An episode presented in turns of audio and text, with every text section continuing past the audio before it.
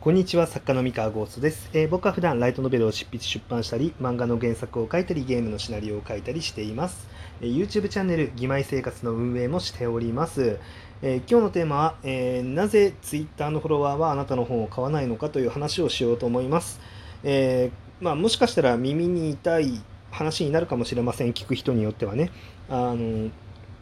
なんですけれども、まあ、やっぱりあのツイッターで、まあ、宣伝したけれども、まあ、買ってくれなかったとか、えーまあ、本が売れずにね打ち切りになってしまったとか、えーなんだろう、まあ、フォロワーさんがリツイートしてくれないとか、いろいろ結構ツイッターの運用に関して、まあ、悩みを抱えてる作家さんって非常に多いと思っていてで、まあ、それを見てねあのやっぱり、まあ、仕方ない。本当にあのそこを、まあ、やっぱりな悩むのは本当に仕方ないしで同時に、えー、とその正体が、まあ、多分わからないからこそ、まあ、やっぱり余計モヤモヤしちゃうんだろうなって思っててで自分なりにそのツイッターとの付き合い方というかあのその折り合いの付け方だったりとか、まあ、どうやって、えーコンバージョンを上げていくあのフォロワーさんの中の買ってくれる人の割合っていうのをどうやって厚くしていくかみたいな感じの話っていうのが、まあ、できたら、まあ、参考になるのかなって思ってちょっと話をしようかなって思います。えっとですね、あの、あ、まあ、そのね、話をするのは割合、あの、僕の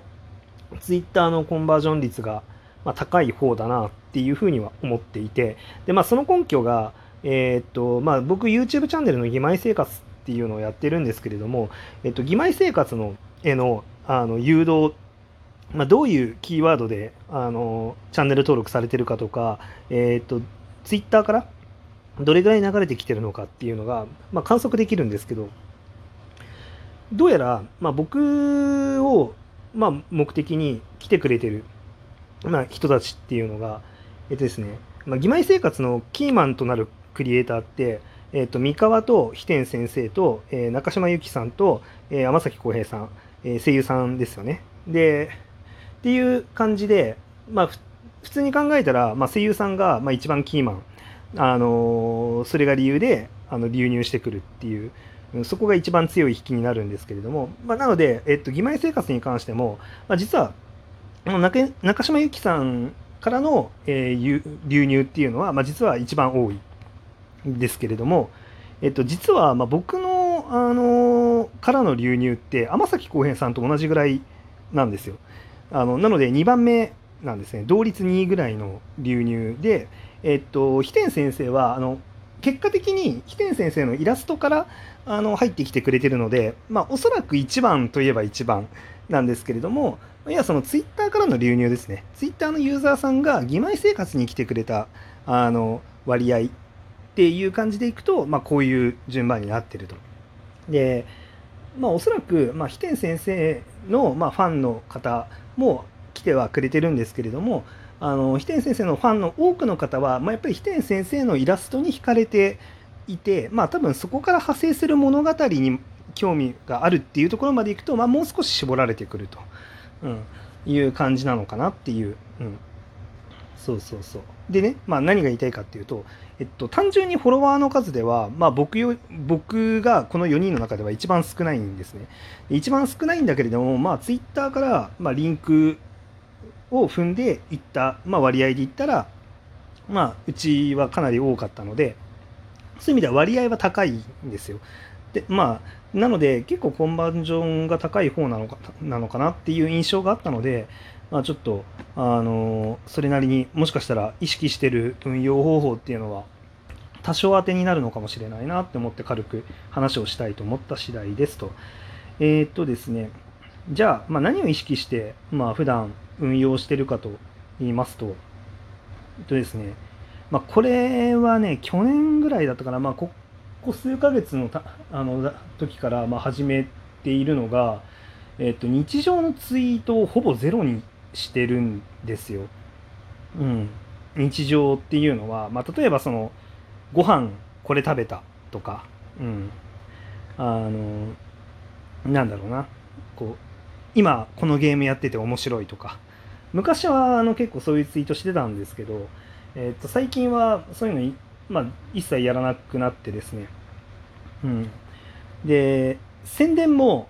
なんだろう、えーまあ、やるときはやるんですけど、まあ、本当にやらないときはもう全然やらないし、うん。あのー、まあ、あと絞ってる、まあ、考えて情報を絞ったりとかしてますね。うん、でこのラジオトークの宣伝も実はほとんど出してないんですよツイッターで。あの本当に一部たまにだけ出してて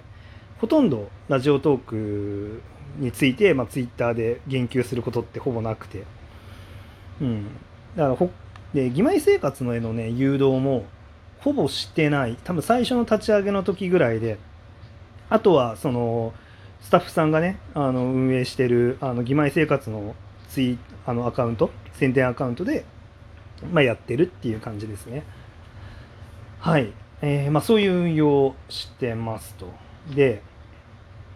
でおそらくあのあであとあれですねあのイラストのリツイートとかは、まあ、普段お世話になってるイラストレーターさんの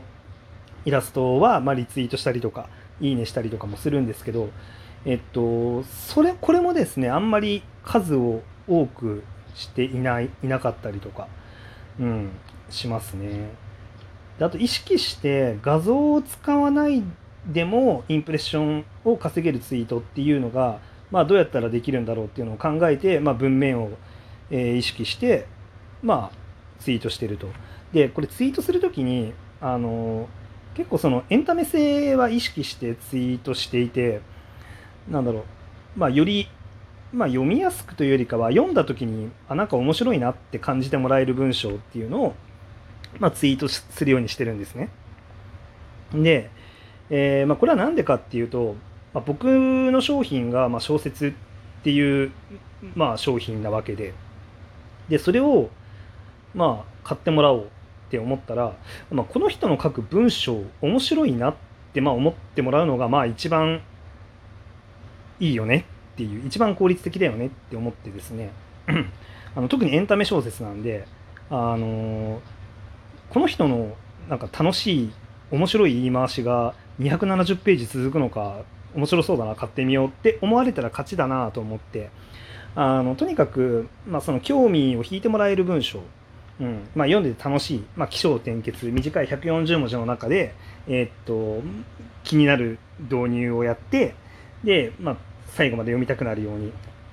書いてで最後まで読んだらオチがついて、まあ、ちょっとクスッとするとか、うん。まあ、ちょちょっとねあの少し感想があるみたいな。そういうツイートができるといいなって思って、まあ、全然できてないこともあるんですけど、まあ、できてないこともあるんだけど、まあそう、そういうことができるといいなっていうことを意識して、まあ、ツイートするようにしてて、で、逆に言うと、それ以外のツイートあんまりしないようにしてるんですね。うん。で、まあ、日常といえば日常なんだけど、あの、その日常を語る時にも、まあ、ユーモアを混ぜるようにしている。まあ、例えば、その締め切りの話とかね、締め切りの話とかはあのただいや締め切り間に合わねえって言ってるだけだとまあ日常でしかないんですけどなるべくそれだけじゃないあのエピソードと含めて締め切りの話をしたりとかするようにしてます。うん。まあ唯一ねあの締め切り終わったとかあの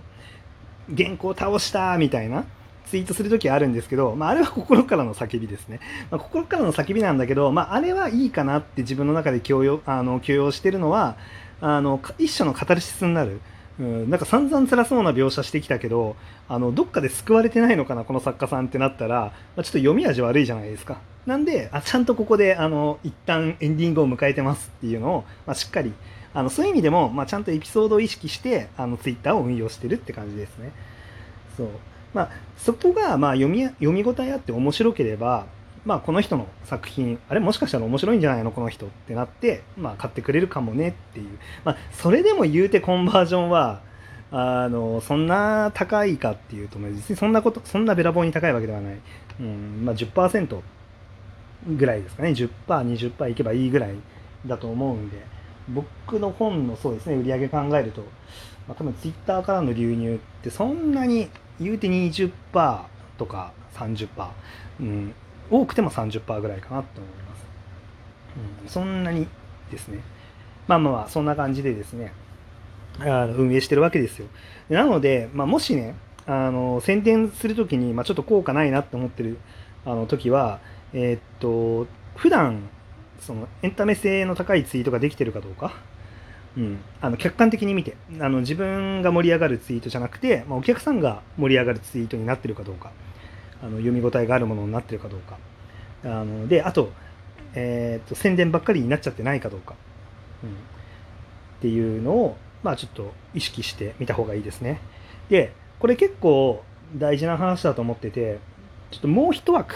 今日は話をしたいので、ちょっと後半に続こうと思うんですけれども、えっと、次であの話す内容に関しては、えっと、